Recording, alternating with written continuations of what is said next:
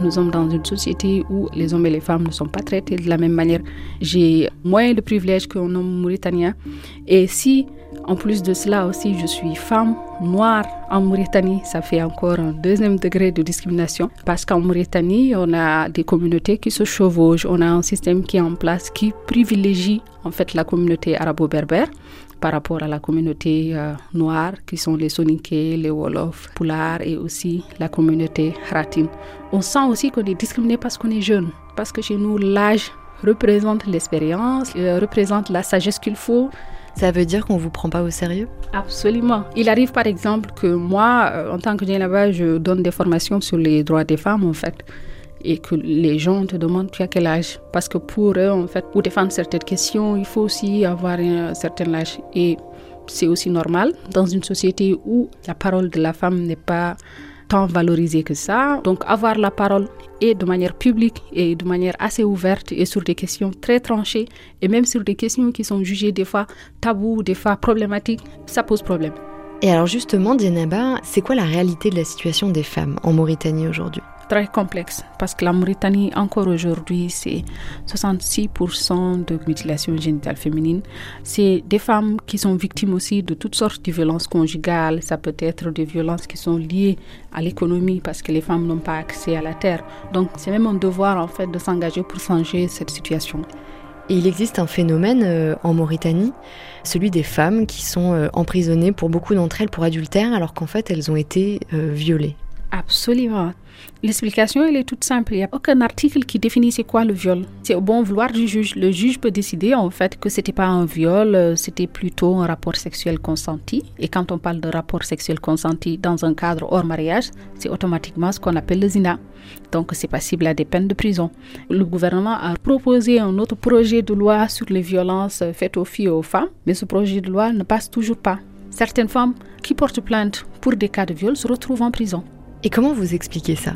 D'abord, il n'y a pas une volonté ferme de l'État mauritanien de faire passer ces lois. Et pourtant, l'État a la, majorité à l'Assemblée nationale, donc il peut très bien faire passer une loi. Par contre, aussi, l'État est très regardant sur le discours en fait religieux qui est réfractaire à toutes sortes d'émancipation liées à la femme. Je le dis euh, haut et fort. Ce qui doit par ailleurs propager une autocensure des femmes, du coup, qui sont victimes de violences sexuelles Absolument. Mais surtout qu'en plus de ça, il y a déjà un poids social qui est là. On trouve toujours des excuses aux violeurs et on condamne encore la femme.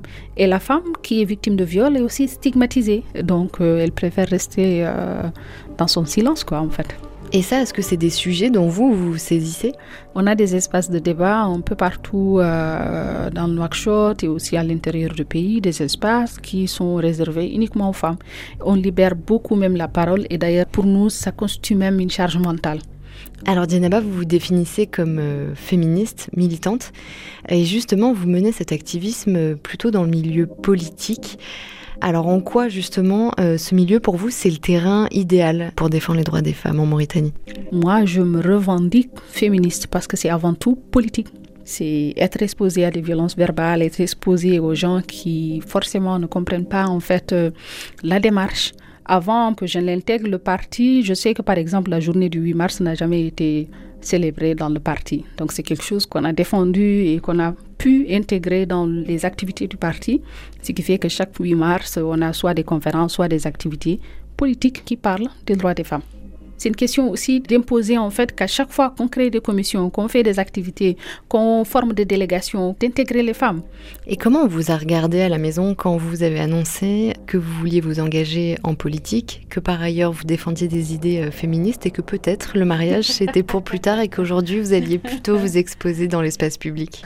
Alors, est-ce qu'il y a eu vraiment euh, cette étape de je veux, je veux? Tout ce que je sais, c'est que mon père n'a pas voulu tout de suite que je fasse de la politique. Ça, je me rappelle de ça très bien. Parce que c'est dangereux, c'est ceci, c'est cela. Mais je pense que j'ai pu quand même le convaincre au fur et à mesure. Lors des élections présidentielles de 2019, où on soutenait la candidature de feu Khan Hamidou Baba, en fait. Il venait même au meeting. Donc pour moi, c'est une victoire. Ma mère, euh, je sais qu'elle a aussi euh, ce regard protecteur parce qu'elle dit que je suis très active, je suis dans plein de choses. à plusieurs reprises, j'ai eu euh, des intercations avec un leader politique. ces militants m'appelaient pour m'insulter. Euh, il y a eu des menaces de mort, il y a eu de l'harcèlement, il y a eu plein de choses. Comme n'importe quelle maman, elle, elle a peur pour moi. Dienaba, si je vous dis l'Afrique qui gagne, qu'est-ce que ça vous évoque? L'Afrique qui gagne, c'est une Afrique épanouie, c'est une Afrique qui euh, tient compte de l'autre moitié de sa population, c'est-à-dire les femmes.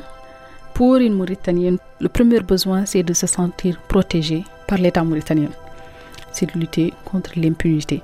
Et une femme aussi qui a besoin de savoir aussi qu'elle compte pour la société, qu'elle a le droit d'avoir des opinions, qu'elle a le droit de participer politiquement et de participer aussi au développement de son pays. Les maintenir dans l'ignorance, la pauvreté ne mènera qu'au sous-développement.